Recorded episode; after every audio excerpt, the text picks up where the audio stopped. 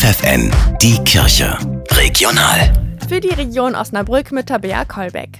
Der Herbst ist da und somit auch der Beginn der kalten Jahreszeit. Ein großes Problem für Menschen, die kein Dach über den Kopf haben. Allein in Osnabrück haben 500 Menschen keinen Wohnsitz.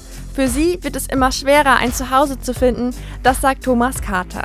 Er ist beim Sozialdienst katholischer Männer in Osnabrück für die Wohnungslosenhilfe verantwortlich. Es hat sicherlich mit den Mietpreisen zu tun und an dem mangelnden Wohnraum, dass nicht genug bezahlbare ein bis zwei Zimmerwohnungen vorhanden sind, die von unserem Personenkreis gesucht werden. Um wenigstens einigen Betroffenen zu helfen, hat der Sozialdienst katholischer Männer mittlerweile selbst 30 Wohnungen gemietet. Denn die oberste Priorität ist, je eher jemand von der Straße in eine Wohnung vermittelt werden kann, desto einfacher ist es auch. Man hat sich dann noch nicht an das Leben auf der Straße gewöhnt und in seinem Selbstbild noch nicht verankert, ja, für mich kommt sowieso eine Wohnung gar nicht mehr in Frage. Also je eher, desto besser.